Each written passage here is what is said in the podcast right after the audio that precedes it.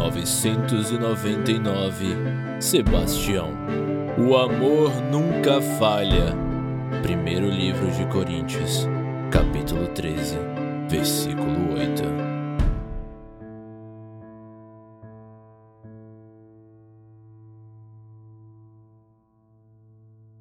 Nenhuma dor se comparava àquela imagem. A pústula rosada se destacava no abdômen de Ana. Era mais que uma marca, era um estigma, um prenúncio da morte. Ana contou-lhe a história da criança e da mãe e do que se passara em sua casa, sua voz cheia de pesar e culpa, e aquilo era suficiente para retirar qualquer intenção de Sebastião de reprovar sua atitude. Então você curou a criança? Seria possível com outras pessoas? Seria possível se curar? Não poderia fazer o ritual em mim mesma, mas acredito que em outras pessoas poderia dar certo se tivéssemos as condições.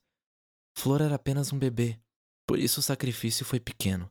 Para uma multidão como essa, não sei. Precisaríamos de porcos, cavalos, o que não temos mais. Francisco nunca permitiria. E depois do que aconteceu com Lúcia, não sei se teria coragem. Mas outra pessoa podia curar você. Podemos procurar. Podemos deixar a cidade e buscar ajuda. Não conheço ninguém nessa região que domine essas artes. Eu mesma não tenho a experiência necessária, e sem cavalos não iríamos longe. Você sabe que os invasores ainda devem estar por essas terras.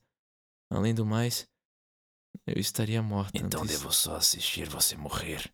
Existem coisas que eu posso tentar. Não perca as esperanças ainda. Percebeu a mentira nos olhos de Ana. Ela sabia que não havia mais nada a ser feito. Era culpa dele. Se tivesse insistido antes, teriam partido e tudo estaria bem. Ana pagava o preço de sua covardia. Sebastião abraçou-a longa e silenciosamente. Não queria mais que seus corpos se separassem.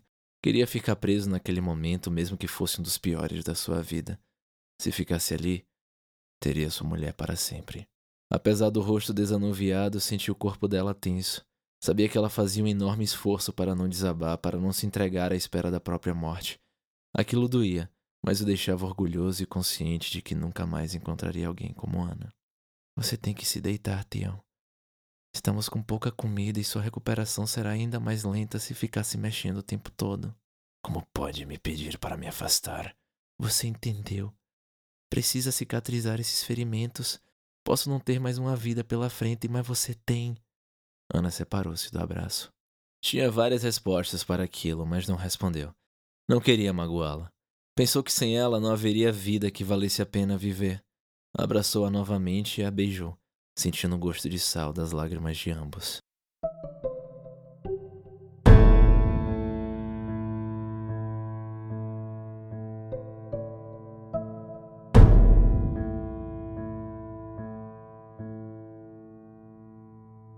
Depois de algumas horas entre cochilos e pesadelos, desistiu de tentar ter um sono completo. Levantou-se e esquentou água para as feridas. Limpou o sangue escuro e trocou as bandagens. Já era noite. Refletiu sobre como sua vida estava invertida, dormindo de dia e acordando à noite. O um mundo invertido como um mastro que viu no horizonte das colinas. O mau presságio que se confirmou da pior maneira. Vestiu-se com dificuldade, pegou um cajado para se apoiar e saiu para a noite. Aspirou o ar, e o que antes era o frescor salgado do oceano se tornara o odor de uma pocilga. A mistura de morte e fluidos variados transformou a cidade numa fossa aberta. Encontrou Tomás de guarda sobre o muro. A multidão de órfãos e refugiados que sobreviveram se aglomerava no pátio esperando notícias sobre a comida.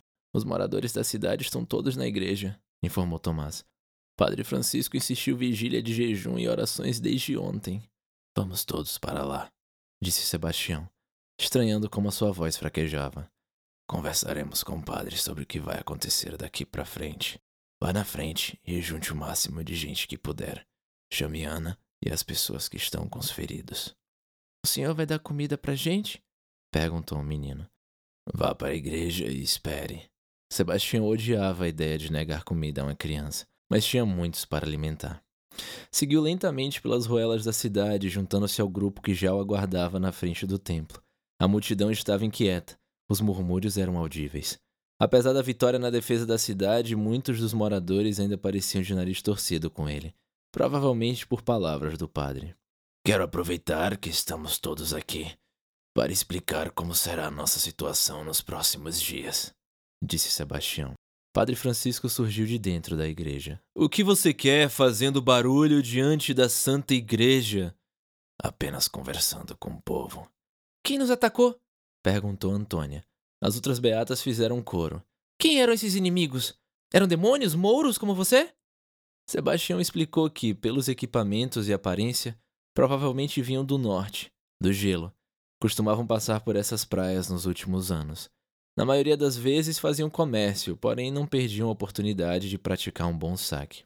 Homens do norte? O padre pareceu saborear as palavras. Pagãos que matam padres e queimam igrejas. E ainda os acolhemos. Às vezes me pergunto se a generosidade dos cristãos não deveria ter limites. Sebastião sabia que ele falava para Ana, ela mesma uma nortenha de cabelo ruivo. Ignorou a provocação. O importante é que sei que todos estão famintos e inquietos, disse. Resolvemos um problema vencendo a batalha, mas outros tão sérios quanto nos aguardam. Padre Francisco arregalou os olhos. Sei bem o que nos aguarda, e aqueles que estiverem dentro das paredes da igreja não têm o que temer. O momento é de jejum, contrição e penitência. Era a deixa que Sebastião buscava. Ouçam bem, nosso santo padre. Vocês devem saber que não teremos comida para os próximos dias, porque todo o nosso estoque foi sacrificado durante a consoada. Sebastião percebeu o ódio em Francisco. Até quando ficaremos sem comer? Perguntou um dos órfãos. Tenha fé, respondeu o padre, fazendo o sinal da cruz na direção do menino. A fé alimenta. Sim, a fé alimenta, repetiu Sebastião. Mas faremos rondas de caça e pesca, tomando cuidado, pois os invasores ainda podem estar à espreita. Vamos também aproveitar alguns cavalos abatidos durante a batalha, o que deve nos ajudar por um tempo. Então, para aqueles que quiserem comer, faremos um ensopado essa noite. Um suspiro percorreu a multidão. Nem todos tinham a fé inabalável do padre e sua disposição para o jejum. A fome já devia apertar muitas barrigas. Acalmem-se, disse. Amanhã pela manhã enviaremos um mensageiro a Dom Justino, informando a situação da cidade. Por enquanto, temos muitas tarefas na cidade. A única tarefa a ser feita nessa cidade é a oração, respondeu Francisco, voltando para dentro da igreja, seguido por um bom número de pessoas. De alguma forma, aquela ideia maluca de jejum era positiva.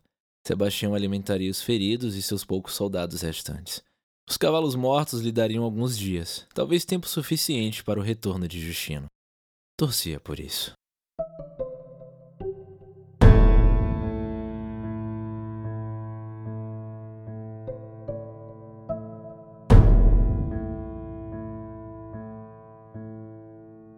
Assim que amanheceu, Sebastião separou os voluntários e mandou uma dupla de caça com armadilhas e arcos para a floresta. Outras duas duplas de pesca saíram à praia, evitando a enseada com cadáveres. Esperava que tivessem mais sorte dessa vez. Tomás voluntariou-se para ser o mensageiro. Deveria alcançar Portugal a pé, uma tarefa que já era naturalmente desafiadora, agravada pelos invasores certamente espalhados pelas terras. Tentaria encontrar uma montaria pelo caminho, que era pouco provável. O rapaz era a única pessoa em quem Sebastião confiava para a missão, mas sentia-se mal por enviá-lo. Tomás o salvara da morte, afinal. Resolveu mandar também um dos refugiados, só por garantia. Quando Dom Justino retornar, recomendarei você oficialmente para o posto de capitão da guarda. Mas o senhor. A guarda do forte não poderá ser comandada por um velho coxo. Você receberá as honras.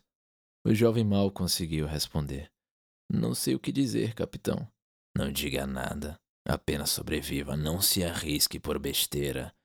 Você já foi herói o bastante. Agirei como mensageiro, senhor, não como um soldado. Ele esfregou a cabeça. Posso, posso pedir para. Antes de partir. Sebastião tocou-lhe o ombro. Eu sei, Tomás. Pode ir ver a menina.